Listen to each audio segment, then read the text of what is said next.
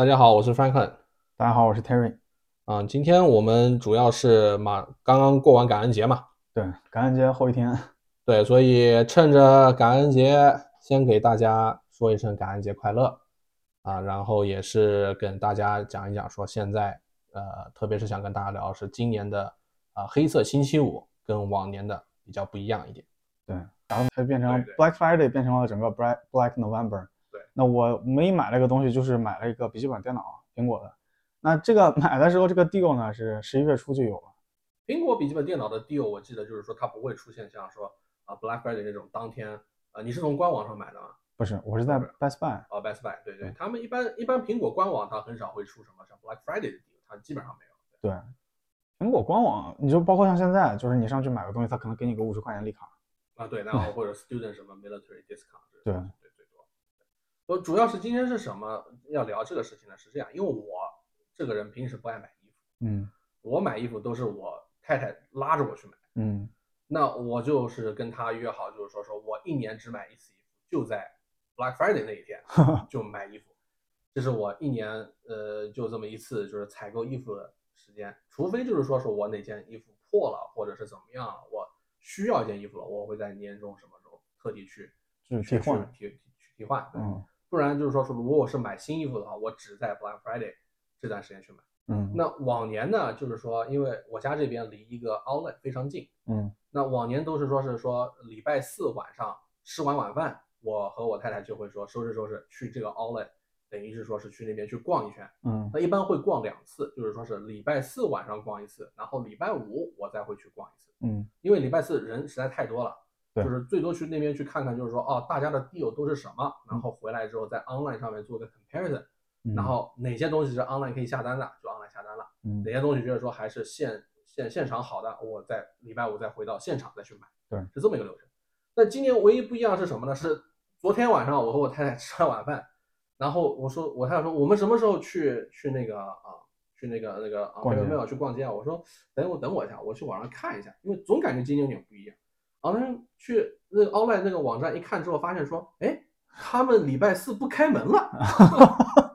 哦，我特别惊讶，我就说，哎，什么时候发现你们竟然会礼拜四不开门了？嗯以往都是一直开的嘛，对对，就是从早开到晚嘛，对，这这可能是到凌晨，可能是一两点钟的时候他们就才才结束，然后第二天十点钟正常营业，对，然后就现在这次变成了说是礼拜五早上六点营业，嗯一直营业到晚上十点，所以这个就是给了一个很很奇怪的一种感觉。那我我又去网上看了一下，因为之前有不断的有这个就是啊、网上的一些新闻啊什么的，就是啊呃一个叫做 Michael Burry 的这么一个人，嗯嗯，大空头啊，对大空头的这个，他很早很早就就是说是说现在美国马上就会进入一个消费业的一个一个一个凋零的状态，就是大家都不愿意消费。那今年的 Black Friday 其实可以感觉得出来，大家不愿意消费。对，就 Black Friday 这个事儿也也很好笑。就我记得我刚来的时候，那个时候不是一到黑五，大家都排队去买什么苹果新品啊什么玩意儿的。那很经常的就是说前一天晚上，一整个 Plaza 或者一整个 mall 里面，所有人拿着帐篷啊什么玩意儿的，就去排队熬一整夜。对对，我是记得从什么时候开始，就是包括像我上一份工作在 Sense 的时候，那黑五的那一会儿，我们当天晚上我是也有工作嘛，所以那天晚上我是专门有一个 special assignment，就专门去找这些这些排队的人。呃，当时我记得很清楚的一件事就是在 Montebello 那边那个 Best Buy 没有人，一整个 Plaza 里面没有人，嗯一个人都没有，就更别提什么排队了。我那时候才意识到，就是说好像哎，这个这个黑色星期五当天晚上排队这个习俗好像已经很淡化了，就是在过去几年里面。然后后来也是意识到说，过去几年里面黑五的这一个 deal 啊，或者说这个消费的这个什么购物节，它一直被拉长，就一直变成了说整个十一月都是黑五。对，那这个时候的人已经不需要说我当天蹲一个 deal 了，那我整个一整个月里面，我随时随地哪一天我都可以买。对，因为我记得最早来美国的时候，那个时候说是黑色星期五，大家都看中一个东西叫做 doorbuster，嗯。就是说你去外面排队，像什么在这种电子产品嗯。啊、排队，然后呃在它开门一瞬间，你要拼命往里面去啊，对对对，然后去抢，可能就整整台整个商场只有这么十件产品，嗯十台电视机，是一个超级低的价格，对，可能原价是一千块钱，你你多报税，我只卖你两百块，你你看你能抢能不能抢到？嗯所以很多人会吸引会去去买这个东西，但实际上大部分人都不是说我不是冲冲进去抢这个电视机的，我就冲进去逛逛。对，冲进去就是说我我如果没抢到怎么办？啊，嗯我排了那么长时间队，嗯，我没抢到，我总得买点儿我，总得买点啥，对对不对？那他有其他的，就是可能只是打一个七折、打个六折的这种产品，他们可能就抱回家。嗯那当时我记得是很清楚，是什么？那个时候是我高高三嗯，啊，不是高三，高高二还是高三那一年？那你那就更早了，那是零八零九的时候了。对，零八零九的时候，那个时候就是有那一年呢是这样，是就是有一个同学，嗯他很想买一台电脑。嗯他早早的就是在 Best Buy 那边拿了那个他们的那个报纸，就是说是那个时候啊，对对对对报纸，，那个对说说黑五黑五的折，扣，对，他就拿报纸跟我跟我讨论说说，发现你看这台电脑怎么样啊？它这个原价我记得很清楚是一千三，嗯因为那个时候你想零八年的时候一千三的电脑已经是天价的电脑。对，对我我第一台笔记本电脑 Toshiba 的，我来美国零七年的时候，我们家里给我买的才六百块钱。啊，我的也是，我那时候我我一零嘛，刚来的时候我买了个索尼的那个 VAIO，对对，那个时候也才五百多块钱，六百。六百块钱一千三的一台电脑，已经是就是说在眼里面已经是天价的电脑。嗯嗯哪像现在，现在随随便便电脑都是一千块钱以上，对不对？对。那一一当时一个天价电脑，他说现在只卖七百五十块钱，嗯他说我们要去排队。我说你排队你怎么排？他嗯说说你陪着我排。他说为什么？我说为什么让我陪着你排？说他说他英文不好，嗯他就怕就是说是说结账时候出什么麻烦，别人不让他买，或者说是别人坑他，还是怎么样？嗯说要要陪着他一起去买。嗯我说行吧，那我陪着你一起去买。那我就我就陪着他，等于是在在 Best Buy。那那个时候已经是说我说我说你打算什么时候去？我跟他讲了，我说你真的想抢这台电脑的话，你礼拜三你就得在那边去排队，啊，对，对不对？然后他那边说说还不用不用，我们礼拜四过去就可以了。我们礼拜四到那儿一看，就是说我还记得很清楚，我第一次知道说这个世界上有一种东西叫做 portable generator，就是 呃移动电源是吧对移动移不是移动发电源呃，移动发电机，移动发电机对，就是这个大小啊，就是说你一个人可以拎着走的这个东西。啊，这是我第一次在现实生活中看到。我印象当中，发电机至少是一个你要靠一个车啊对拖把车拉的一个东西，从来没见过这么小的一个玩意儿。这是我第一次在见到说这么小的一个东西，嗯就是我很惊讶，就是说是礼拜四晚上过去的时候，已经已经大家就排长队已经排好了，搭搭帐篷的都已经排好了。嗯然后在这边。呃，有个人搭帐篷，他边上还有一个小发电机，就是嘟嘟嘟嘟嘟嘟，他啊他们在看电视呢，在那边。我看我都傻了，我跟他说：“你还排吗？你 肯定抢不到这台电脑。”他懊悔，非常懊悔。那个同学跟我说：“哎呀，我早应该听你的，我礼拜三就来排。”我说：“你礼拜三来排，你你也不一定抢得上。对你有人家这装备吗？你熬一晚上，你你自己冻的就直接回家了，对吧？而且你想，那个时候你在外面排队，你厕所也不能上，哪儿也不能去，饿了对咋办对？对，你肯定是有好几个人一起去大家轮流嘛，对不对？啊，那这个是就是黑五，但是今年就是说是很多人会说说今年是黑五，因为是转成线上的，线上的更多。呃嗯，确实，我这边往线上看了一下，线上的这些黑五的这些 deal 已经是呃可以和国内的这种双十一什么满多少减多少这种相媲美的。Tommy，呃，全场先是给你打一个六折，嗯打完六折了之后呢，他要跟你说是满一百五，他再给你额外再给你打一个七折嗯啊，然后是买或者是你可以给他挑一个呃 fifty dollar off，反正哪一个你可以自己挑，对，非常 complicated 一个东西。我记得我我今年就唯一路过的时候去逛了一下，你像什么嗯 Armani 啊，或者是说什么 Boss、Hugo Boss 那些，他也是说你买满多少多少钱，我给你一个可能 twenty percent off。对对对对，但是但是就是给我一种感觉，就是说是折扣力度远没有往年来的大。是啊往往年的这个折扣力度，那真的是很买衣服，黑五当天买衣服哦是非常的舒服。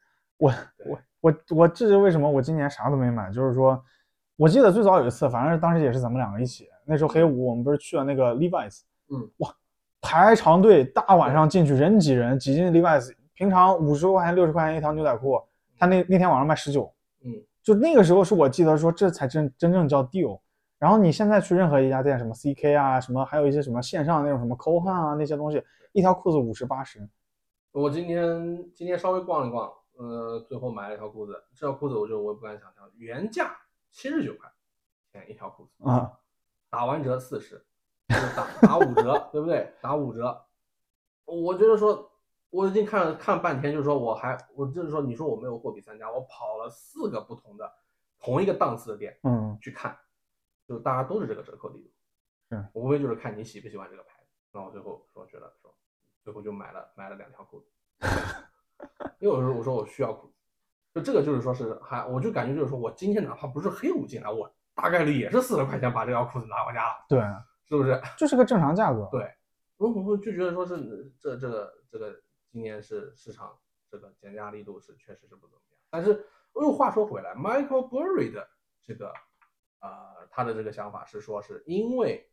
COVID 的时候，嗯大量囤积的货物，然后现在因为通胀的关系，大家都不愿意消费，所以说会出现大量货物囤积。理论上来讲，应该是史上力度最大的最大的。我也看了他那个预测，他说了就是说 prepare for the Black Friday，就是说最大力度折扣嘛。对，但是反而不是这个样，嗯所以我就感觉就是说是有点 anti-climatic，对不对？嗯就是反直觉这个东西，我就不太理解是什么。但是后来回去仔细一想呢，我觉得说，呃，折扣不折扣先两两码事儿，对不对？你库存也好还是怎么也好，就是对于消费，对于这些商家来讲的话，嗯，可能他们就觉得说说他们没有办法去给你那么大的折扣，对，它的利润在下降，对，对，它的很多东西在下降，对你像我们以消费者的眼光来看的话，其实就很很简单的就是一个价格问题，就是说我平常或者我以往拿到什么样的折扣价格，我觉得它就差不多应该是一个什么样子。但是对于商家来说，他们看看的更多的是这个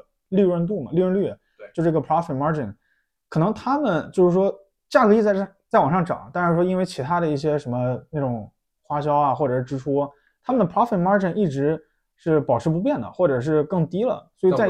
对，所以在他们看来说，这个黑五给出来的折扣是跟以往是一样的，而且是他们可以接受以内的。因为我知道是今年他们说打折打的最厉害，其实是阿迪达斯。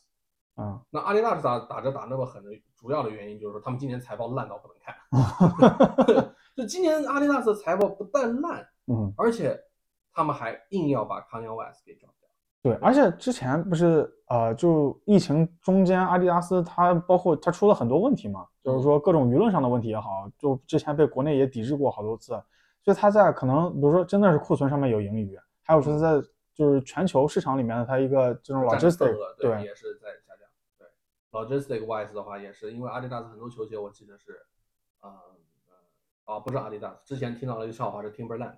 啊、Timberland 的球鞋说是说是左脚是在越南制造的，右啊脚是在中国制造的，然后两个鞋的做工还是中国制造那个做工稍微好一点。之前听的笑话是这么个笑话，就是很奇怪，就是说是这个对 Timberland，今年 Timberland 本来每年我会在 Timberland 买一双登山鞋，嗯，呃，今年也没买，因为今年就想着就是说是没有没有去爬山嘛，对本来每年冬天不是会去爬山，今年就没有去，所以就没没没买。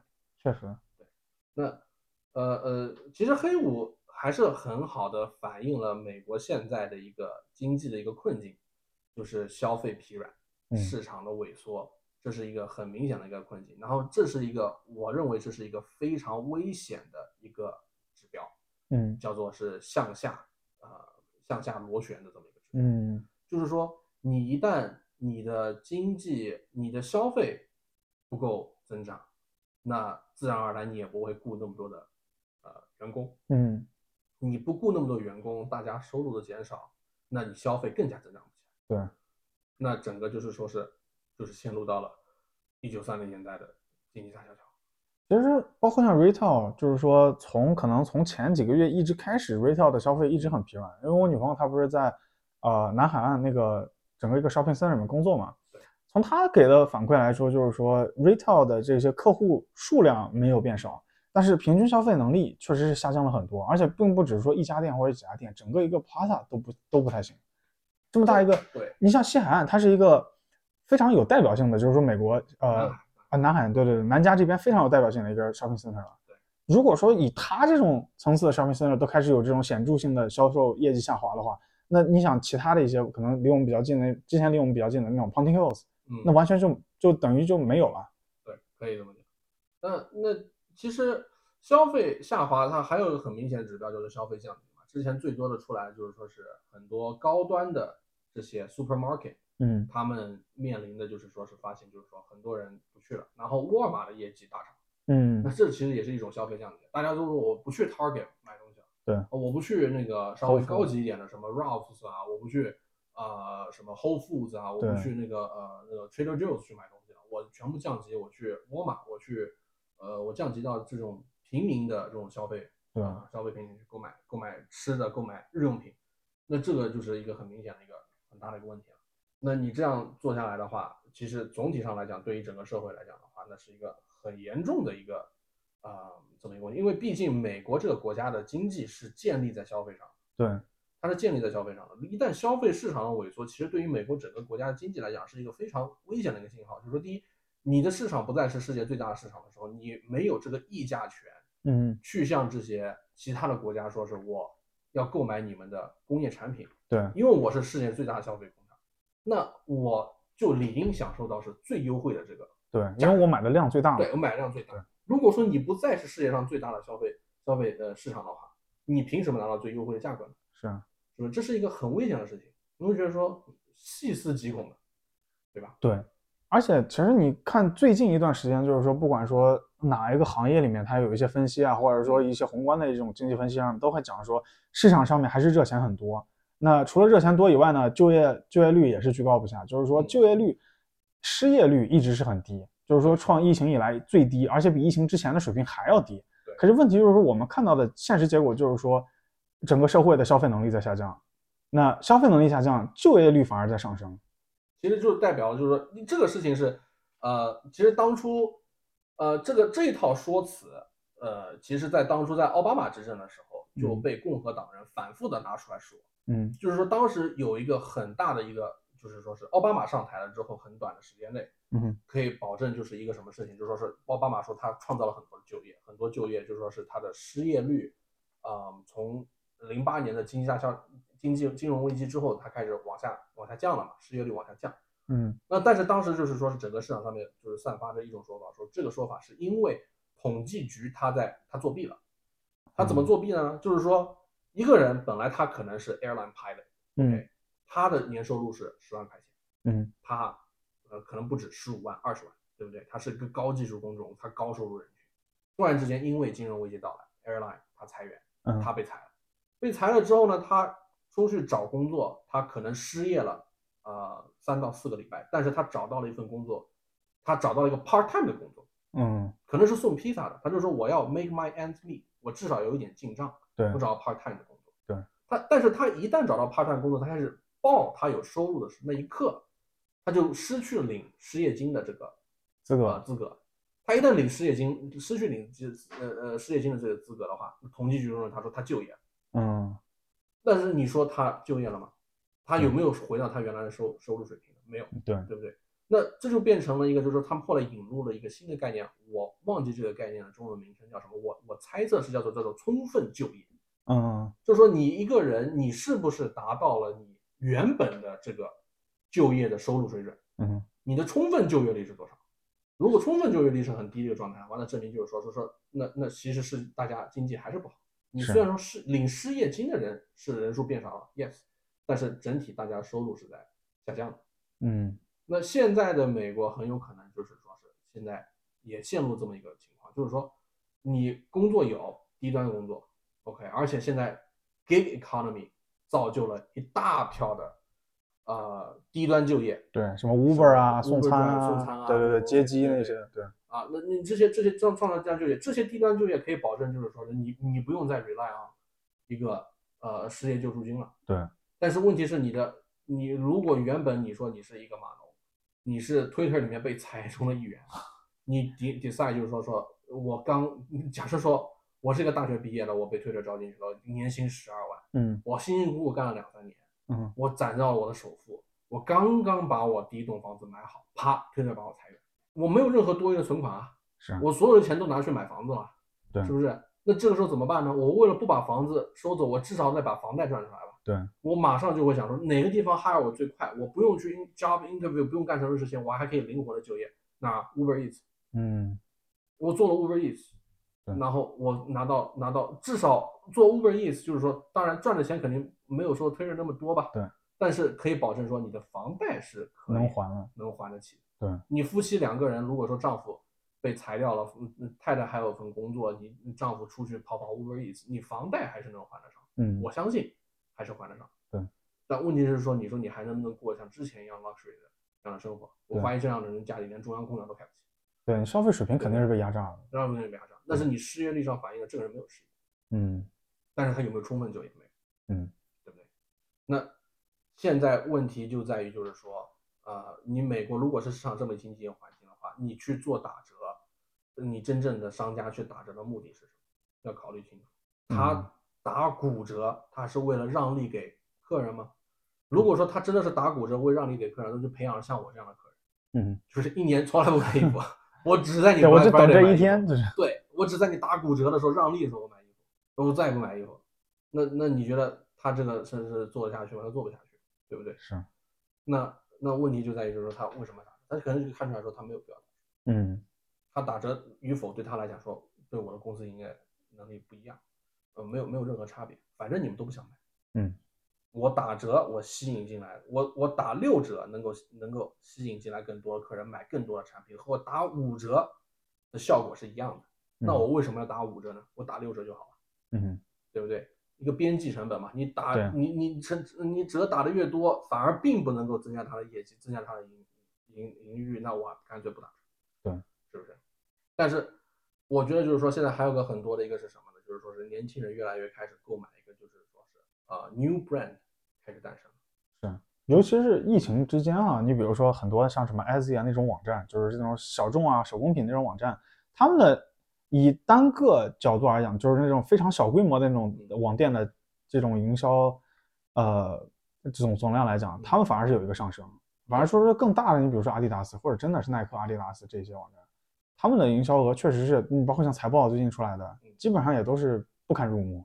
我觉得是什么呢？就是说是，呃，我那天那天我们不是参加 Excel 的聚会的时候，嗯那出现了那个小男生嘛，他做那个做是什么做美妆护肤品的啊，对对对，对他的那套营业模式，我就听说过一套营业模式，就是说，美国在这边他有专门一个团队，他嗯就是说他做什么呢？就是说帮你经营叫做经营品牌的，嗯他不他不做研发，他不做呃呃不做营，他不做就是说销售网络，他不去搞这些什么传统的什么哦区域代理啊，这边要给完成多少的数字啊，他不做这些东西，他只帮你经营这么一个品牌。嗯。那呃，我听到的故事是这样子，说这么一个团队呢，他会干什么事情呢？他首先在美国这种啊、集这种 startup 嗯。集资平台上面，就是说是啊、就是说天使投资，也不是天，呃众筹吗？众筹平台对对，上面，众筹，对众筹平台上面呢，他他先推出一款产品，然后他用他自己的经济、他的投入去为这款产品购买，就是说流量，嗯就是让大家都知道，就是说啊、我现在推出一款产品，一般都是这种呃小小家电、新新功能家电、智能家电比较多。像我最近买了一款这款猫砂盆就是这样，是，就是说实际上你说这家这个这个团队他研发这款猫砂盆并没有，他们根本就没有研发这款猫砂盆。他只是代运营嘛。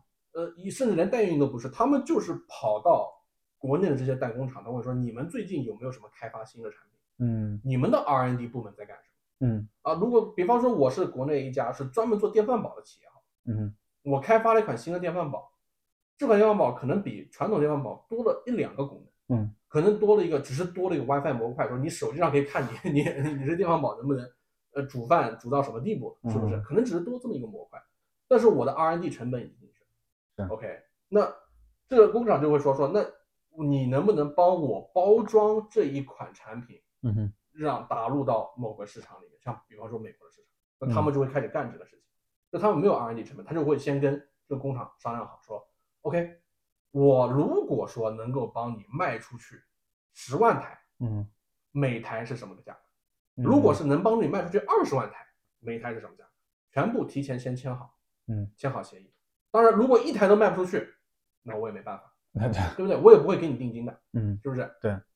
到什么阶段开始给你定金呢？他就说你把这些资料都给我，他开始在众筹平台上面去剖这些对呃众筹信息了，他不开始买流量了。对对对，那这个时候就是大家开始往里面砸钱，众筹认认领这个众筹的时候，他比方说众筹到了他的目标是十万块，十万十万块钱，嗯哼这十万块钱可能就是说是可能一百块钱一台。嗯他到这个量了之后，他会跟工厂说，我先下一单，嗯，这一单是多少多少台，你开始生产。分批对，然后他又到一个阶段说，我再给你下下另外一台，你再开始生产。嗯到最后我们开始结账，对，是不是结账时候说平均下来每一台多少钱？要我们当初签好的协议，嗯哎来算。好，那到众筹平台结束了之后呢，他就说，那我们开始发货，等于就是说他们的成本是相当低的一个成本。对，它前期成本就是我的营销成本嘛，对，就是人一些人力，基本人力和一些力可能三四个人对对不对？然后是一些买流量啊、打广告啊，这嗯是营销成本。那你呃你呃现在社交平台的广告可以就是说是非常精准嘛，对不对对对像我如果 PO 了一张我养猫的照片，那我以后在社交平台看到的广告都是跟猫有关的广告，嗯是不是？那这很很精准的一个一个一个投资。然后他拿到这个众筹钱了之后，他跟众筹平台分完了之后，他把生产钱打给这个工厂，然后工厂根据他的这个要求，那他中间还赚了一笔钱。那但是他这样的话，他的一个品牌就运营起来了。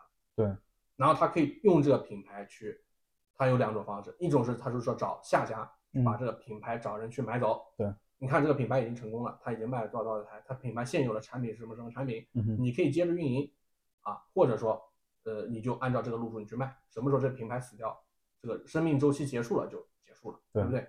你愿不愿意买？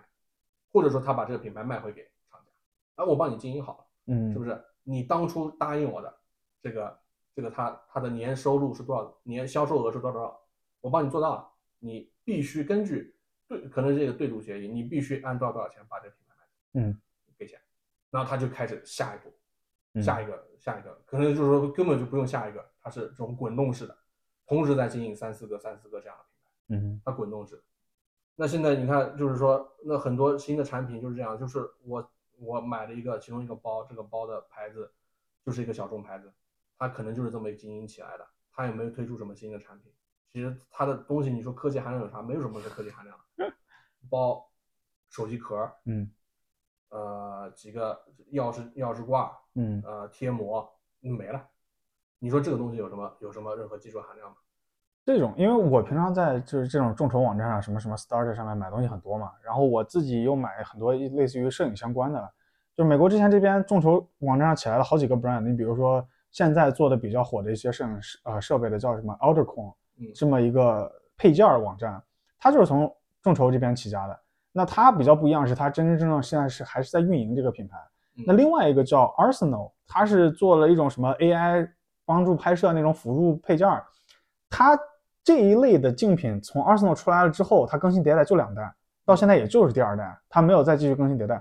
但是从它出来之后，这一类的竞品开始蜂拥过来，嗯然后很多部分都是说，包括像是一些海外进口，就可能说是呃亚洲国家或者是欧洲国家这边进口过来。那中间参与的，其实说我们现在再去看它，更多的是它把整个一个传统的经营模式，你比如说我们之前国内谈到的，比如说健力宝啊这些，就是还在品牌运营的这一个呃生意模式，就拆分出来了，拆分成一个是厂家直供、厂家供货，另外一个就是营销外包。对不对？现在就变成这样一个了。然后那整个一个品牌的生命周期反而是最不考虑的一个东西。嗯那这个品牌，我我通过产品本身的，不管说是功能啊，或者是说适应性也好，我赚到这个钱，结束了就结束了，我们就下一个了。对那就像有点类似像就是说是一家公司就是飞飞利浦，嗯飞利浦这家公司它它本身它也没有任何什么工厂，你看他你看他做的东西就奇奇怪怪什么都有，对啊，是不是？什么电动牙最出名的恐怕电动牙就是它电动牙刷，刷，对对对，是不是？然后之前是刮胡刀嘛，刮胡刀电动刮对胡刀，对其实这些所有东西都不是他们家自己的，对，而且他最早是不是还做什么电视、电冰箱之类的，啊洗衣机，对都有洗衣机、冰箱都有。然后这两天我在一个众筹平台上看到说，飞利浦就是挂名的他们的一个激光投影电视，在众筹平台众筹呢。我说你这么大的公司，你在众筹平台上众筹干什么？你直接推出不就好了？后来才发现说，哦，原来他们家不生产这个东西，嗯，其实也是一个，其实他们这个飞利浦这个所谓的这种东西，就跟我们我们说的优衣库联名的这个东西是啊，一个概对，念。利用利用飞利浦的这个流量，对，或者我我跟你联名嘛，啊对就是对你我我你是飞利浦卖的东西，就至少飞利浦就说我有个有挂名 control，啊对对不对？我我有个营销网络，你可以借用我这个营销网络去做做做这些事情。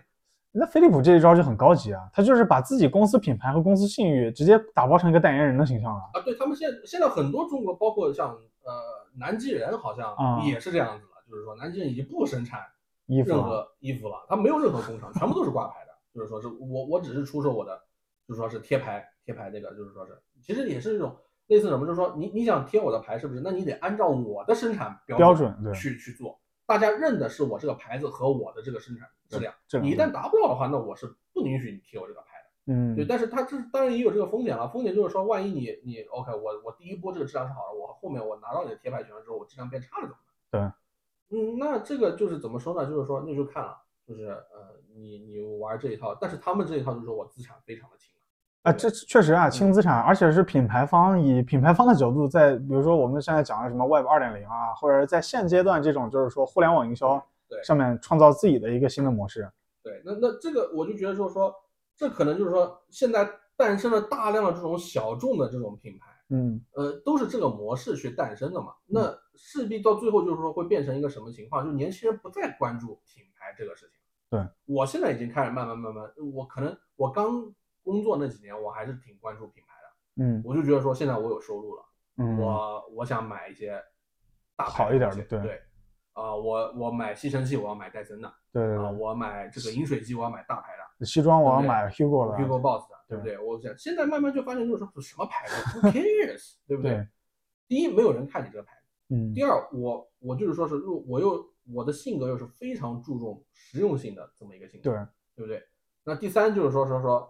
我呃，现在很多这种小众品牌的这个呃成本已经低到，就是说我可以忍受，啊，我万一踩雷的这么一个这么一个溢价成本，我可以接受，对对不对？以前买大牌子主要是什么？说我不想踩雷嘛，对，是不是？那现在就变成就是说说你你原来我如果买大牌子的产品，我的价格是你的两倍，嗯，那我买你小喷小小牌子，即使我踩了雷又如何呢？是是不是？我我再换一个同样的牌子，我再去踩一遍就好。嗯，我用你大大牌子的这个价格，我可以买三样，那总有一样是不踩雷的吧？是不是？然后这么，而且信息非常的发达，就是说以前就是说是你你买这个东西，说有有评测没有？有开箱没有？嗯，有这些东西，有那些东西都没有都没有。那现在这些东西随便你买个东西，它都有，甚甚至连我连买个我这次买了一个包，嗯，网上有三十分钟的评测视频啊。是，就他一个一个一个给你看，我一样一样东西给里面装，我整整录了三十分钟。你如果真的想买这个包，你怕你踩雷，请把这个视频看完，看三十分钟。你看完了之后，你觉得不好，你就别买。所以你看，就是说配套商品配套的这种评测信息啊，或者这些东西那些东西，因为也都有可能是付费的嘛。那是，但是问题就是说，依旧有人会给他买单。那所以说，消费的重点从过去的可能品牌溢价或者品牌代表的这种质量或者信誉。慢慢的转移到了真的就是功能性、实用性。我我买单是为了这一个产品它的本身的功能性，是否符合我的需求，我来买单的。对，那这可是可是你说按你刚刚这样子的描述的话，那你你觉得说这是一个市场的消费升级呢，还是说因为我们现在你比如说我买小众的产品，可能价格是二分之一或者三分之一，但是我愿意为了就是说这一次购买的尝试，我去承担这个失败的风险。那你说这对于个人来讲是我们的收入升级以及消费的升级？所以我们有足够的能力去承担这种风险吗？我我觉得不是，我觉得这是就是说是因特网带来的革命。嗯，就是很以前我们都说说说啊，工业革命的三点零工业革命是信息革命，信息革命。嗯，究竟什么是信息革命？很多人很模糊，对不对？对，这个就是信息革命。你以前没有办法说，我买一个产品也好，我指望的是什么？我指望是这个牌子它有保障，对，品质有保障，口碑有保障。是不是？对啊，身边人都说这个牌子东西好，我买了。那如果这个东西我买了之后我不满意怎么办？嗯，是不是？我说啊，他有七天无条件无理由退货。嗯，那我就说，嗯，好，我我看中这些东西，所以我愿意为这个产品去付更多的钱。那这个是呃，这个是叫什么？呃，那个呃，我愿意做的事情，对吧？那现在就是说，你信息的革命就代表就是说，你在买到这个产品之前。你就充分了解了，充分的了解这个产品，你适不适合你，你想不想要这个产品？嗯，那最后无非就是说，最后的一关就是说，你买来了之后，你的体验如何？如果你的体验就是说啊，我还是不好，那没关系，还是有七天无理由退货，你可以把它退回去，是不是？那这么一个搞下去了之后，就是说你的试错成本已经是降到几乎为零了。嗯，至少目前为止，我认为说我 well research 的任何一款产品，嗯，我买下来我没有后悔。对对，之前没有后悔后悔的。只要我 well research，那所以说，其实这种消费行为的改变，因为是也是跟市场配对的，比如说这种试错成本的下降是有正相关的嘛，有有一定的相关性。那可不可以这样来讲，就是说，比如说我们之前提到的黑五这边的价格的一些上涨，或者说我们对价格的一一种期望的失落，是不是因为说市场现在配对的这种信息，或者说配对的试错成本的下降，从而给商家他们造成了更多的可能说压力或者资金上面的一些收缩，所以说价格才不断的在往上升。我觉得是，就是说，呃，这是当然，这是有一定的因素，嗯但是我觉得更多的因素是什么呢？就是说，呃呃呃，很多之前有一段时间有人，我想我想提的是，很多人这里提到一个东西，就是说是三 D 打印机这个东西，嗯说以后你要什么东西，你可以在家里自己三 D 打印，你就不需要工厂帮你去嗯去做，任何东西都是个人定制的。嗯啊，当时大家 envision 的是非常好，说啊，很快每人家里都有三 D 打印机。我到现在还很相信的。对，这是这个事情，你看十十年过去了，没有任何的，呃，你没有普及到这个地步。但是，但是，我就说，是智能制造这个东西已经开始走，慢慢走进千家万户，就是说，对，以一种你你看不见的方式开始走进去。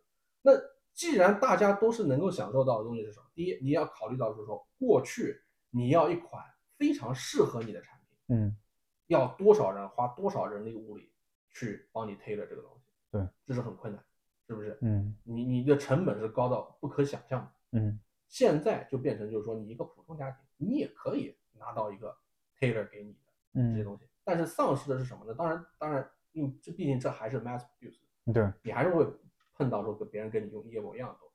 但是问题就是说是大家大家享受到的这个便利和这款产品对你的这种贴心度，嗯是以往产品是以往的产品是不到的。所以像你看黑五这些大的商家，他们去做这些事情的时候，他们可能就是说以前为什么会有这么大的利润呃折扣空间？因为它利润率高啊，特别是服装，因为大部分的消费者没有选择的余地嘛。对你你服装是没有的，就就是说就是就是这样的这套服装。嗯你你呃你买不买，反正就在就在这边，你嗯除非你自己操起手来自己做，嗯你如果做不到的话，那你只能买，嗯是不是？那现在就变成就是说，OK，我买服装，Amazon Wardrobe，我可以挑几件，他给我寄过来，对我在大家当场试穿，嗯喜欢的我留下，不喜欢的我给他寄回去嗯，，OK，零试错成本，对你你你你你还不要什么？对，是不是？就是以前是我们看《老友记》的时候，嗯是非常有钱的人，他会去这种 department store，、嗯有 private 的这些人，Rachel 啊不是有份工作，是不是？不就是他他的工作就是说是有有钱人过来，我试衣服，我在一个房间里面试衣服，我想试什么样的衣服，你给我去拿，嗯我才不会去 department store 里乱逛呢，是不是？对。那现在 Amazon Wardrobe 人人都可以这样子，嗯，你觉得好还是坏？是不是？是。那我我现在大家的成本是这样子的，你觉得说我还能像之前一样，我说我打骨折，打打三折、两折、一折的方式去给你让利吗？肯定那确实不行。确实不行。对吧？那现在就变成就是说一个问题，就是说，我觉得说任何人他现在在给这种做啊、呃做就是说是大公司做代加工的，嗯或者说是我给这些大公司，我的我的产品，我我我的产品就是给大公司供货的这些人，才该该考虑一个问题，就是说我和你大公司到底差在哪？对，你你就是说是就变成兰博基尼想的这个问题你法拉利用的刹车片也是跟我是跟我拖拉机是一样的，凭什么你可以做跑车，我不行？是是吧？对，因为确实是这样，因为你现在就是我们现在梳理一下，仔细想一想，确实是因为信息的这个爆炸带来的生活中的便利。你比如说说到刚刚的，就是说厂家和大公司之间的差别在哪里？那过去大公司有的无非是品牌的信誉、品牌的这种忠诚度，对还有他们手上掌握的可能说当时叫流量嘛，就是这种客源。嗯可是问题是说现在品牌或者说这流量这个东西，一是可以可以去运营的，对，那等于说我厂家有直接生产的能力的时候，我只要找到可以运营出来的人就行。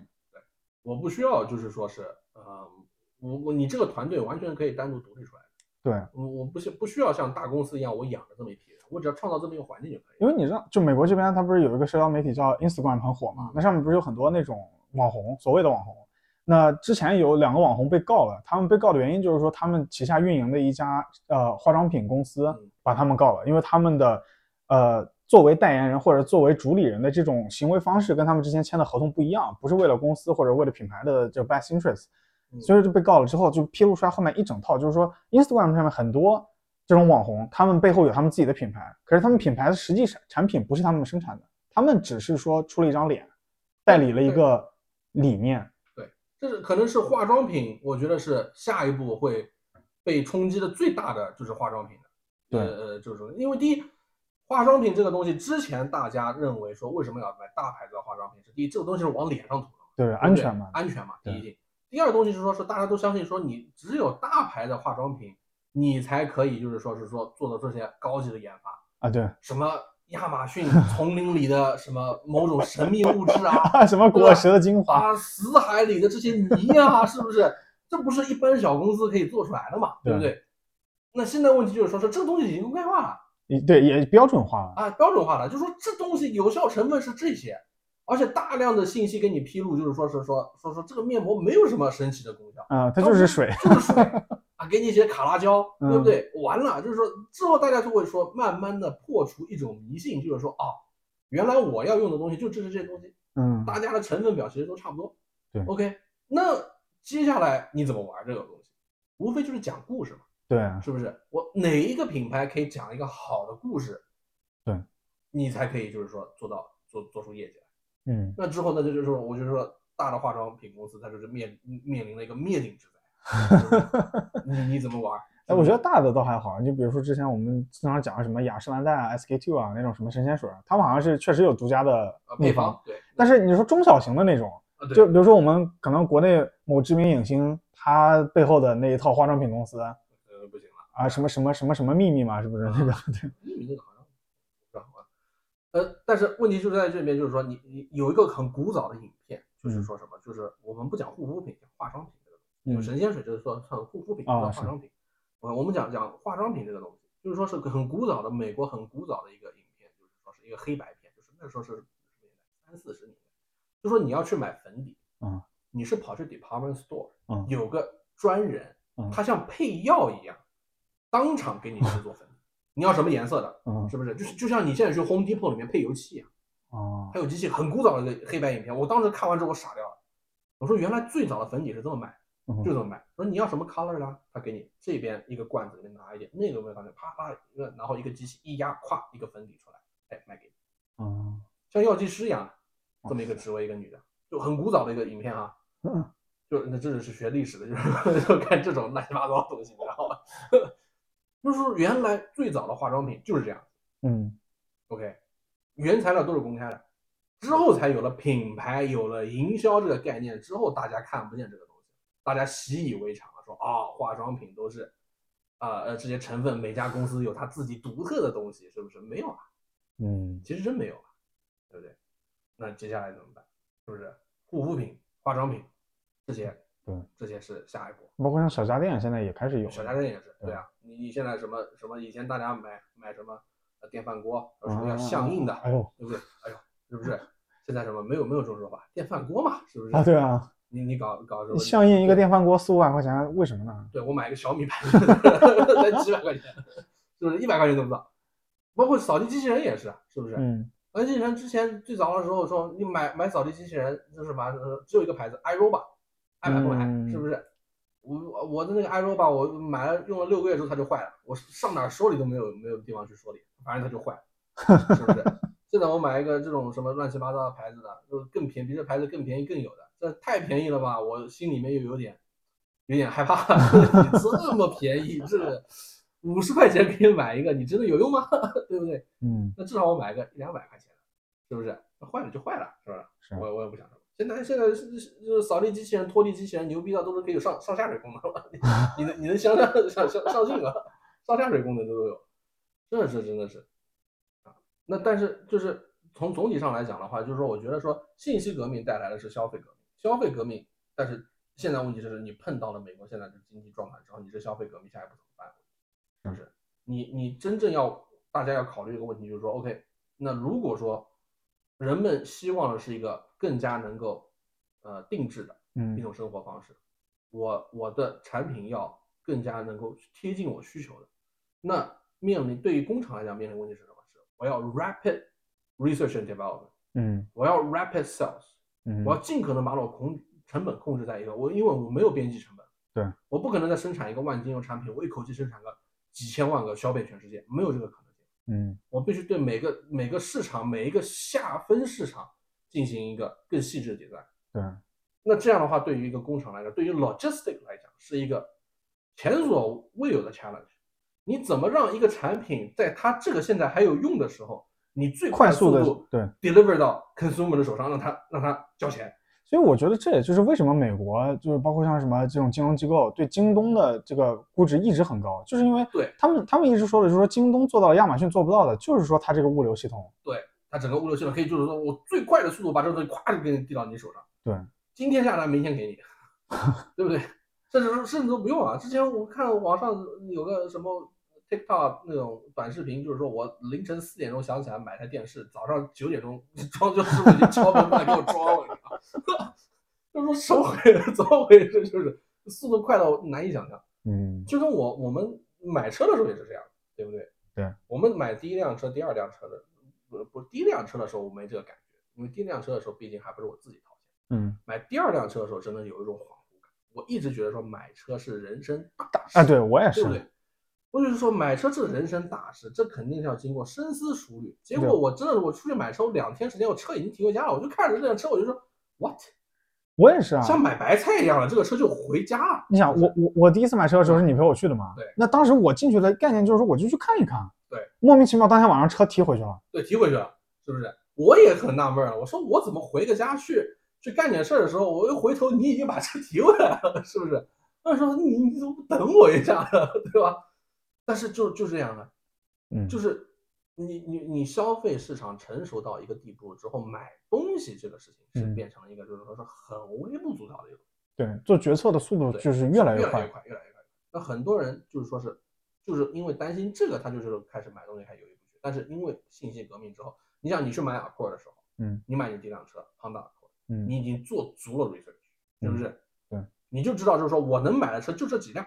对，我这辆车好处在哪？那辆车好处在哪？这辆车缺点在哪？我全部都是一清二楚。对，是不是？我跑过去买车，无非就是说为了什么？为了看价格看就是对，为了价格，谈个价格，实际摸摸。当时价格还是非常的不透明的嘛，这个事情。对，那现在就变成就是说，OK，现在自从上次有个 app 叫 True Car 之后，嗯，汽车价格又开始变得越来越透明。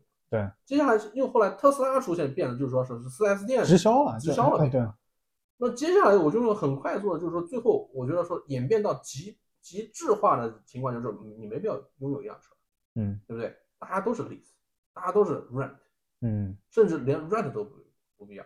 你嗯真的当出现完全的 self driving 的车的时候，你没有必要有拥有一辆车这个概念，对就是丧失掉了。我为什么要拥有一辆车？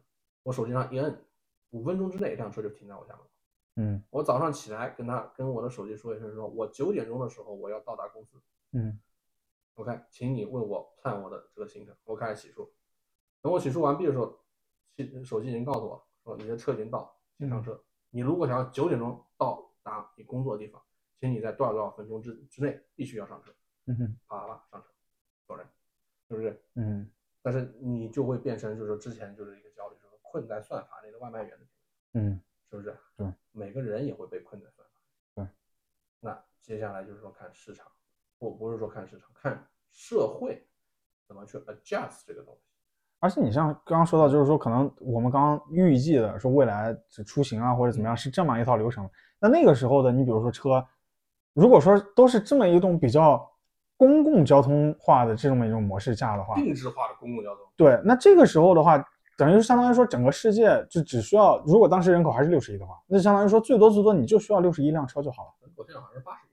你你 人口多少是多少，人口多少你就拥有多少辆车就好了，对不对？就保证你在同一时间之内，每一个人他如果有要车的需求，他都会百分之一百有一辆车可以用嘛。对对对，那那这个时候等于说我们就再也没有这种新兴的产业可以给你吹说我的将来的市场有多大多大多大，这是多么大一个市场，这市场的份额还没有被什么侵占什么玩意儿的，那个时候没有了，因为你的市场定型了嘛。恭喜你，你现在理解到了社会主义的本质，是是这样子的呀，对不对？你资本主义的追求目标是什么？是更高的利润增长嘛，嗯对不对？那增长利润增长是要要要什么？需要市场的嘛，对不对？嗯就像你你就像像呃帝国主义，它为什么它要搞帝国主义？它出去要掠夺原材料和市场，对，它不能只掠夺掠夺原材料，它不掠夺市场，它做不到。嗯他他要那么原材料干什么？他不就是为了要生产更多的产品吗？生产更多产品，他要卖给某个人，所以他也要掠夺市场，对吧？对对，就像就像就是说是说我之前非常 fascinating 的一个事情，就是说你还记得古早的时候，中我们看说中国出现了这个东西叫煤油灯，嗯你知道知道煤油灯这个东西是不是？中国以前这这是中国以前只用蜡烛，蜡烛你知道是非常昂贵的一个东西，嗯在古代的时候，在哪怕在近代，蜡烛也是非常昂贵的东西。那大家照明是靠什么？靠油灯，嗯对不对？那煤油灯是怎么？你就看到说说煤油灯在中国的就是下沉率是非常高，哪怕是一个农村家庭，它也有煤油灯。嗯，为什么呢？你猜猜看为什么它有煤油灯？为啥？就是当时美孚公司，他是挨家挨户跑过去说，你买我的，我送你煤油灯。啊，煤油灯是免费的，嗯，但是你的煤油灯，你是煤油灯这个东西的东西，它只能烧煤油，它不能烧植物油的，嗯，你不能生产煤油，你只能问我买。那你说到这个，其实就跟爱迪生的那个直流电的电灯泡和特斯拉当时要做的交流电是一样，一一个道理对，我就送你这个东西，嗯为的是什么？为的是我是为你向你供电，嗯对吧？那也也是这样，因为这个产品它是划时代，煤油灯真的是一个划时代的产品，就是说真正让人做到了，说是你晚上可以，人类晚上可以进行一些活动。嗯你哪怕是靠油传统的油灯，你在晚上去读书，那是都是一个非常吃力的一个事情。嗯就是你如果真的有兴趣，你可以就是说网上现在可以买到煤油灯，你可以去买一个。就是网上我关注的一个 YouTube 一个博主，他他出了好几期关于煤油灯的事情，就是煤油灯这个这个技术发展到后面，你就是有一种，你就发现就是说是这个人类为了钻研一个事情，嗯可以钻研到一个什么地步？嗯就是光煤油灯这一个东西，你觉得煤油灯是一个非常简单的一个嗯，呃概念对，概念，这个太简单了，就是没有什么好玩。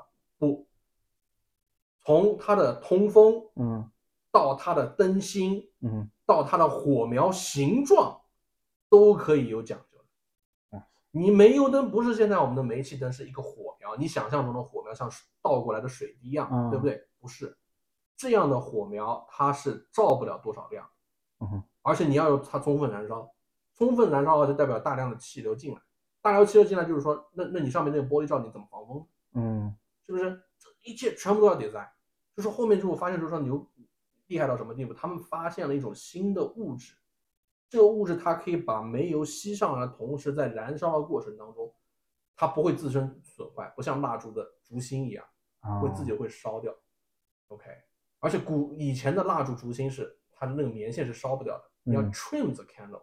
以前有专门的一个说法，就是有专门职业人在在那种豪华餐厅里面点蜡烛，他要专门跑过来帮你还有 trim 修那个修那个灯芯的，因为嗯灯芯现在的灯芯是它烧着烧着自己会消失嘛，啊不对对对，最多最多留上一个很短很短的一段灯芯，但啊是以前的灯芯是不会消失的，你要帮它 trim 掉的，啊，知道？吧？那煤油灯它就是解决了这个蜡烛这个不好，他说你没有灯芯，嗯，然后他要把这个煤油灯的这个灯芯做成一个环状的，嗯它燃烧的时候它是一个圈儿，嗯所以它它最大的量而不不会产生太多的热哇，就很很有讲究。哦光这个设计就很哲学了已经。对你你我我之后我可以我可以把那个人的链接我可以抛给你看，说这个人真的是非常有意思，他专门去考古一些上古科技。嗯我就是当时是我是为了写一个什么东西来着？为了写一篇文章，是专门去讲的去，哦对，呃，我是看了一本小说叫《嗯临高启明》，啊它里面有一段就是说他拿煤油灯去啊、去跟啊、去跟当地明朝，他穿越小说嘛，嗯他用煤煤油灯去跟当地人，就是他想 copy 美孚的这套战略，就是说是拿煤油灯去给人看。我就看出当时的煤油灯，我就说，为什么临高启明的小说里面他要那么的赞成煤油灯？煤油灯到底和以前的油灯的差别是什么？我觉得和蜡烛有什么差别？嗯所以我专门去搜了这方面的资料，然后我就碰到这个博主，就 YouTube 博主，宝藏博主，真的是宝藏博主，他他喜欢讲冷笑话，宝藏博主真的是厉害。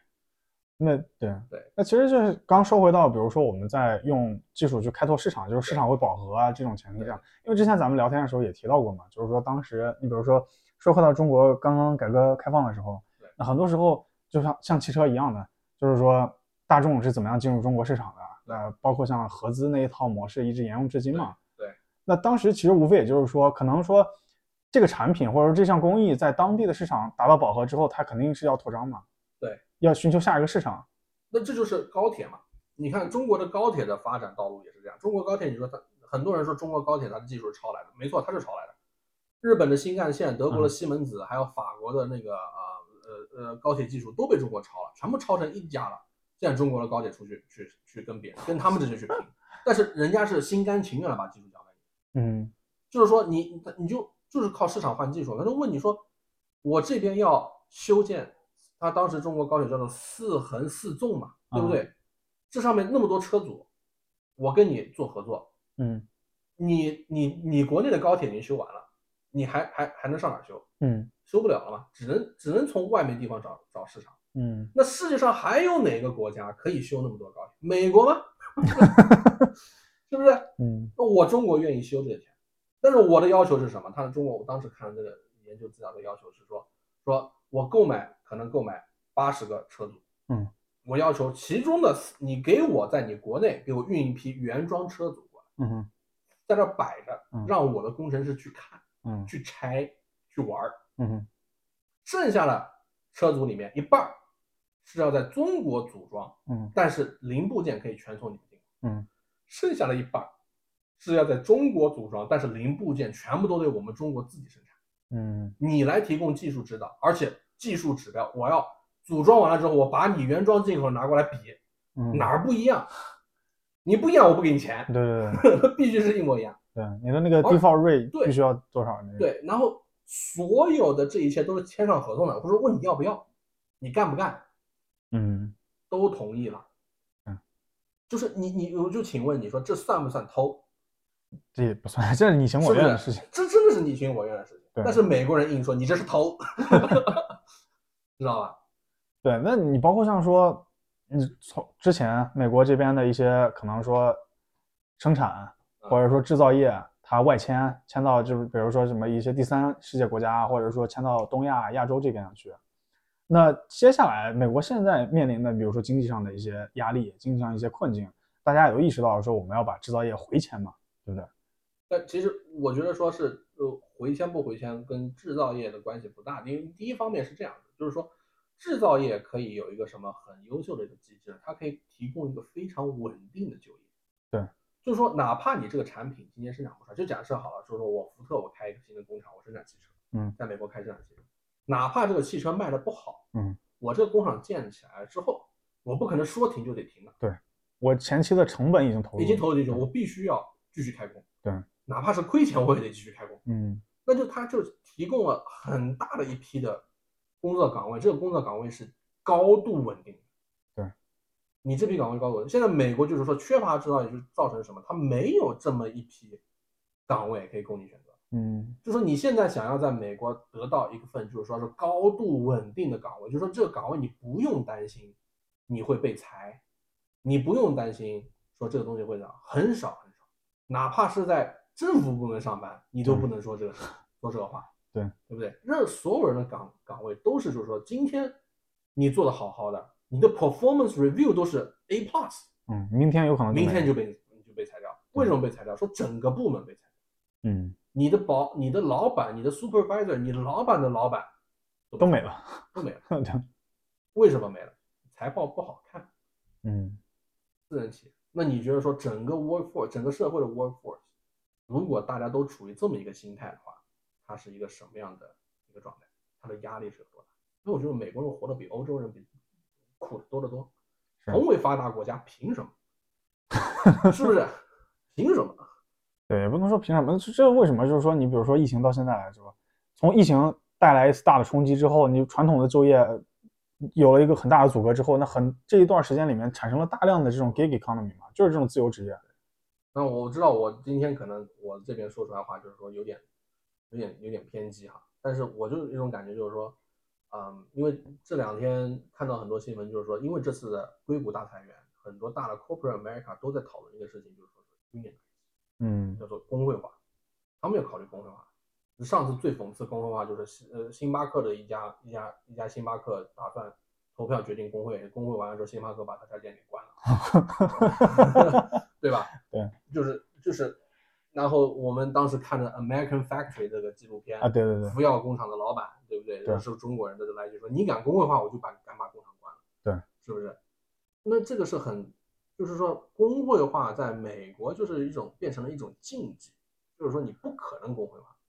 因为我觉得嗯问题根源还在于说，你在同一张桌子上谈判的两个人，他处于不同的，就是他没有一个平等的权利，或者没有一个平等的对等力量。那现在马上就有一个问题，就是说，呃，就是工会化的原因，就是我跟你说为什么我会看工会化的原因，就是我不是上一期讲到我订了新车嘛？嗯对不对？新车是预计是十二月到明年二月要要那个呃 deliver 嘛，啊对？然后现在已经是 in production，production 在 Tennessee。嗯请问我这辆车在 Tennessee 怎么到加州来呢？海运不太，好像有点绕绕铁路运输或者是说卡车运输嘛，对，一般是铁路运输。嗯 Guess what？嗯，最近的新闻，铁路工会要大罢工。这就是为什么我最近在看 Unionize 这些新闻，你知道吧？嗯那切身利益啊！我如果这辆车在二零二二年可以给我 deliver 的话，我肯定会买。为什么会买？因为七千五的 tax credit 可以减到我二零二二对年。我今年我的一零九九比我他妈超高，我拿不到这七千五的话，我我明年我税我得交交狠了去了。嗯那如果说今年我能把这辆车买到，我就不用交这个税了，嗯，对不对？就起码能抵一部省一部分嘛。什么一部分，这大部分都抵掉了，对不对？那那嗯这个我肯定是，这结果你铁路工人一大罢工的话，哎，guess what？I guess what？你可以去 Tennessee 把它开回来。伤害到我的切身利益了，嗯是不是？就是说，你很多人就没法想象说，哎，罢铁路工人罢工跟你有什么关系？哎，真的有关系，非常密切关系。嗯，我我我面临着我因为铁路工人的罢工，我面临着我要多交将近五千块钱的税。嗯，你说谁会谁乐意干这？对对吧？这跟这本身也不是你的错，这不是我的错，对不对？人在家中坐，祸从祸天上来，啊？这太太讨厌了。确实是这样。所以你看，unionize 就是这东西，你看就是说，好像你觉得说是说，作为一个普通的员工，我应该是为这些铁路工人去支持他们的权利，是不是？嗯，对，但是你们的罢工导致了我的切身利益损失，嗯，是不是？那这个事情我就开始说，那我的怨气应该朝谁发泄呢？对，或者是你的你的损失由谁来承担？谁来承担？对啊，是不是？那这个事情就变得很很奇妙的一个事情，对不对？那就变成了一个，就是说是你看中国现在因为 zero covid policy 这个东西，搞了一些很多人都不乐意，也是这个道理，对不对？对。啊，你你国家是保护所有人的利益，但是就某些个别人的利益，因为 zero covid policy 嗯，被侵犯了，他的怨气从哪里？谁来给他补偿？对，所以说你说从这整个流程过程中，每一个人都有自己的立场，然后立场代表的也都并不是说什么纯粹的好或者坏，但是问题就是这从中间产生了各种各样的损失，或者这样子，对于对对于当事人来说也是无妄之灾嘛。对，不单单是整个社会要开始对这些信息革命做出一些反应，政府也要对这些信息革命产生新的反应。就是美国政府它已经落后了，它的宪法、它整个制度是两百年前信息革命之前诞生的。信息革命之前没准它这一套是好用的，现在就我很很明确告诉你，这一套制度不好用，不管用。嗯，它这个制度，它第一民意没有办法表达，是你民意第不是说没有办法表达，而是表达的渠道太多了，你没有办法统一，没有办法统一共识。嗯，大家整个政府、整个社会需要的是一个共识。你现在美国社社会最缺的就是共识，没有人有共识。我跟你有共识吗？一部分上面有，另外一部分没有。嗯，但是我们可以因为这些缺乏了共识，我们是可以分成两个派系而就可以去争斗了吗？嗯，争斗不了啊！它分出来的派系越来越多，越来越杂。嗯，中间选民，中间选民他又不看不不看这些东西，他看的是什么？像你我都是中间选民，我们嗯看重的东西是什么？少交点税嘛，对啊，切身的实际利益是。不是？少交点税吧，第那个人所得税能不能低一点啊？嗯，啊，我这边呃福利能不能提高一点啊？对啊，啊，我现在每个月花三三百块钱买的这个呃 medical insurance，如果你出 universal health care 的话，我要交多少钱呢？嗯，是不是？对那有有的共和党会告诉说啊，出 universal health care 啦，你每个月的你的税要交多少多少钱啊？那我会开始比了，是不是？我现在对我来说不300块钱划算，对啊，对，像我每个月交三百块钱，呃，我身体健康的，嗯我不看任何，我一年可能看一两次医生，我不怎么配药嗯啊。我太太，但是我太太有基础性疾病啊，她有哮喘，嗯她每年要配药，是不是？Universal Health Care 出来之后，他是不是配药钱就免了呢？嗯对不对？能不能免，这是一个问题。药钱能不能免？因为我们家的医疗最数最大的支出不是看医生的支出，而是药药药药钱，对不对？那药钱能不能免？是不是？好，那那我我也有老人啊，在家里面。嗯老人他们的医疗支出就多了吧，是不是？那他们的这些支出怎么办？对不对？我们现在毕竟说实话，就像第一期说了，我们是一点五代移民，嗯我们在美国没有老人在这边，对对不对？我们根本就不知道老人在这边要他们的有一个什么医疗开销是一个什么样的一个环境。对不对？到底是多少钱？但是你去看看现在美国老人生活，就发现说好像也生活的不怎么好啊，是对不对？他们医疗开支也很高啊，对不对？嗯，我们公司最近在搞这个 Medicare 这个这个 Part Part B，对吧？对对这些东西 Part C enrollment，对 Part C 这些这些 enrollment 这些东西，啊，一看就是说，哇，我的妈呀，你们还得交钱，对对不对？之前我们就觉得说老了，你是 Medicare，你应该一分钱不交，不不不不，你得交钱的哦。对啊。你说这个怎么弄？所以你看，就是你包括像制造业回迁，也面临着社会上各种各样的压力和困境。就很简单好了，你在你家门口我们要开一个新的化工厂，你愿不愿意？那那肯定不愿意，你化工厂那肯定那化工厂你要制造业回迁，你得总得要建在那个地方吧？嗯，是不是？你就洛杉矶这个这么大一个盘子摊下来，你告诉我一个化工厂开在哪儿是安全的？开在哪儿方方圆十公里里面没有人？开到嗯 desert 那边去吗？是不但是是那边没有条件建化工对厂。啊，那这就就又变成又一个问题了，是不是是？但是问题就是说，如果说制造业不回迁，那同时现在在可能说就中国或者一些其他的亚洲国家这边，他们的制造业人力成本也上来了，那利润空间也不够了，嗯那还有哪一条出路？那我们再换一个制造业外迁的国家去吗？我我的想法就是说是这样的，对啊，因为当初上一次美国大通胀的时候，一九七零年大通胀的时候，在最后能够解决这个问题的，就是靠中国改革开放，嗯引进了大量的低端的这些制造业的呃工业产品，嗯才真正意义上的解决了美国的这个呃呃通货膨胀，它硬生生的给它压下来了。是啊，那你现在怎么办呢？现在靠谁去帮你压这个东西呢？而且美国现在又陷陷入到了一个就是说我要搞贸贸易保护主义，嗯就算现在有一个第三个国家去替代了中国，去给美国提供大量便宜的廉价的工业品，嗯哼难道美国人不会看到？因为这个同样的故事已经发生两遍，对对不对？第一遍是日本嗯，，everything made in Japan；第二遍是 everything made in China。对，那接下来是什么？everything made in India。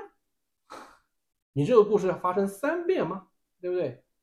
对，而且就算就算可以允许它继续发生下去，迟早有一天你也不会再有一个储备的生产国家不。用，不用你下一个是谁？对啊，South Africa，是不是？你你你怎么办？对不对？大家都想往上爬，都想要吃到这块蛋糕，那最后怎么办？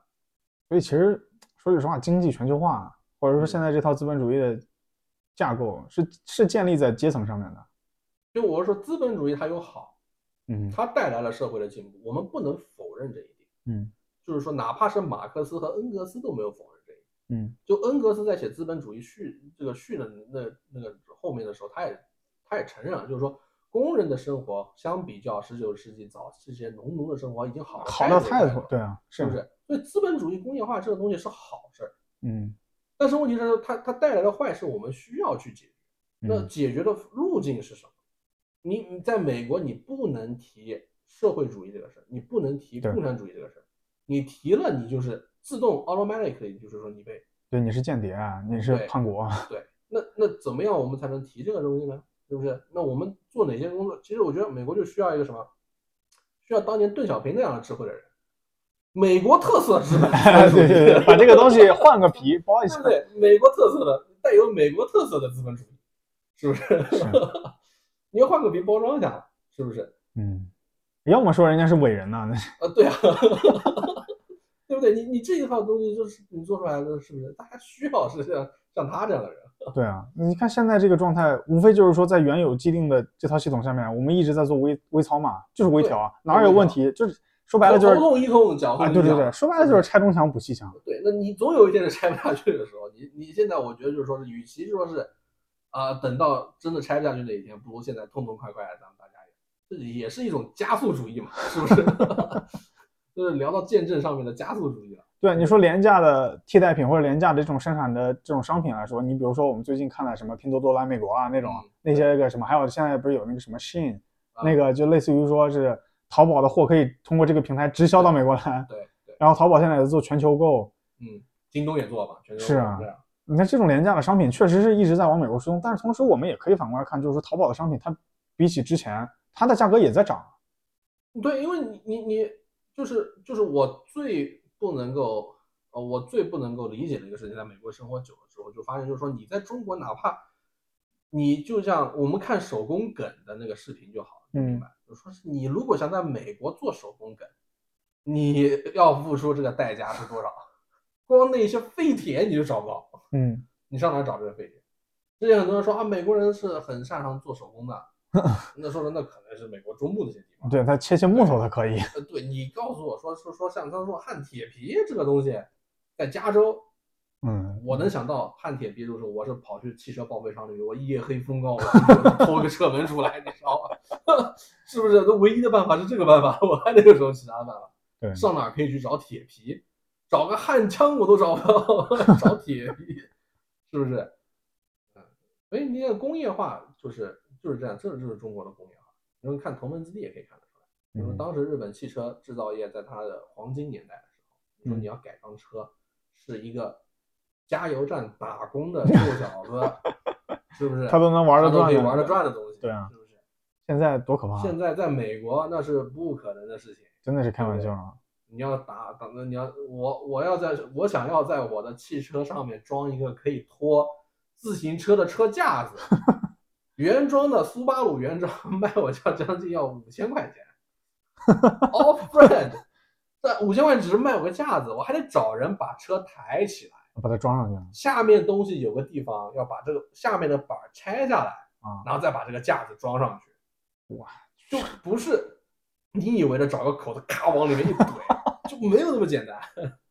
不是，是是这样，这人工又是一大笔钱，人工我估计都要一千块钱了，我要干这个活，是不是？就是你告诉我说我现在就真的，我想想看，说别整什么山地骑行了，我还是老老实实去健身房骑 骑个动感单车吧，真的就是啊对不对？山地骑行。的自行车很贵呢，三千多块钱呢啊，，对啊，这样说本来之前我一直想说，我这个人年纪也大了，嗯也不能一天到晚怼着电脑面前玩玩游戏做人生爱好，说出来多丢脸。也得运动运动，对啊，那那那有些什么现在我之前想着说钓鱼，是不是？之前有段时间我不是天鼓动了你，咱去嗯钓鱼吧，咱找个地方时间去钓鱼吧，是不是？后面我去看了看鱼竿，我不是后来在这不跟你提，啊对为啥我去看了鱼竿，看完之后我回来沉默了，玩不起。鱼竿除了鱼竿以外还有鱼线呢，啊，对，玩不起，对吧？你还得出海，这个玩不起。就说你淡水湖里钓的人有鄙钓鱼有鄙视链，嗯。你去淡水湖里面钓，就是你去钓鱼场钓鱼的这种人啊。是鄙视链最低的。然后就是中中端一点，你去水库那边去，嗯。然后再上面的就是海钓，海钓再往上就是你要去包船出海到卡塔琳娜岛那边，就嗯看不见大陆了。嗯嗯那种地方，你去钓 yellow tail，这是最高端的哇。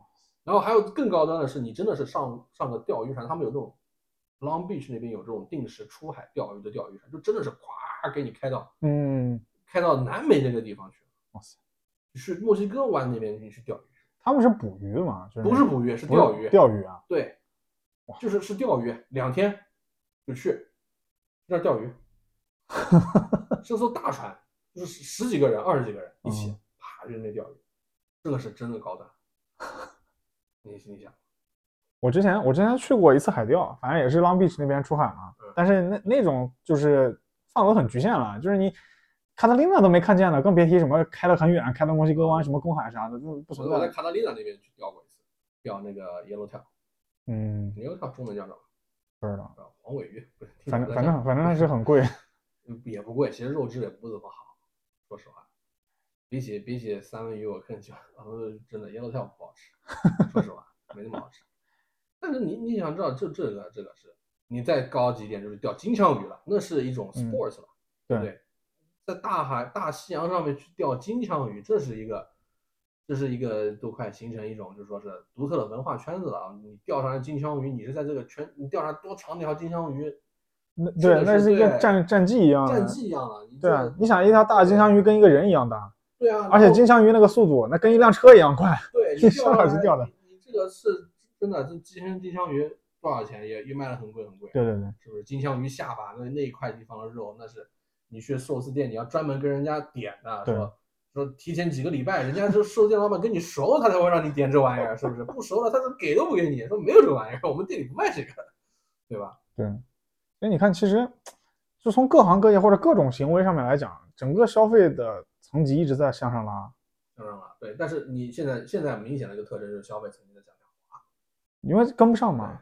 你你呃之前有个理论不就说是在经济萧条、消费降级的时候，你卖的最好是什么？是口红，啊，对对，口红理论嘛，对？口大家都看着口红的口红指数，对对？对对对口红销量上来了，就是代表就是说是消费，呃，在下下降，经济在变坏，是不是？你你什么时候口红销下来了，那是大家就说，哎，你是经济在变好。那个对那个有点硬掰了，那不欧洲的那些经济学家，那一天到晚什么玩意儿说什么裙子就是短裙指数啊，什么丝袜指数啊，什么什么玩意儿都有。我就说义乌指数是最正确的，是不是？对，义乌指数才是最正确的。所以你看现在确实，我们我们现阶段看到的这些经济状况，也确实是，并不是说非常的乐观。不乐观。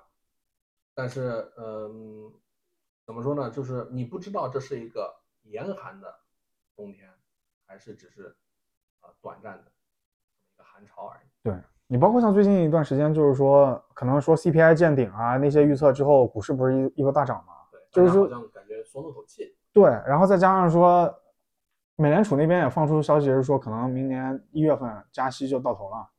就是那我想问一个问题，就是说，呃，行，那因为这一波经济危机究竟它的源头是什么？嗯目前没有一个人给出一个准确的一个说法，说因为这个关系我们才有了经济危机。嗯像上一次，呃，零八年那是次贷危机，说的很清楚，因为你房地产市场、次贷这些东西，对，搞搞搞，把整个金融经经济崩盘了。那我们怎么去 fix 这个 issue？哦 OK，我们把这个呃 mortgage 这个东西管理起来，对有源头把它加强管理把它解决了。那那好的，大家都 fix，那重新我们重新上路，慢慢慢慢走，是不是、嗯 o k 那大家就说好。那这一次呢，请告诉我这一次真正的经济危机源头是什么？Covid nineteen。你觉得 Covid nineteen 真的是对这个经济危机有这么大的影响吗？也没有，因为就美国这边来说，其实短暂性的封锁没有太长时间。对啊，就是咱说怎么没有太长时间。你说 logistic，那 logistic 是影响了经济的关系。它只是很小的一个链条而已。对啊，之前说是说 Los Angeles 那个 harbor 啊对有成什么样子，现在你去看看那边都空了，对啊，是不是？没有货柜进来了。那那请问问题在哪里？所以现在所有经济学家，目前我目前没有听到一种说法是可以说服我说这次的经济危机的原因是这个原因。嗯，这次经济不好的原因是这个原因，没有一种说法是可以说服我。对那既然我都是属于经济小白了，我也是啊。都不能说服我，请问你怎么去说服广大的人民群众？因为只有大家的消费意愿上涨，是因为大家有预期性嘛。现在大家都都是不预没有预期性，嗯都不知道明天会发生什么事情。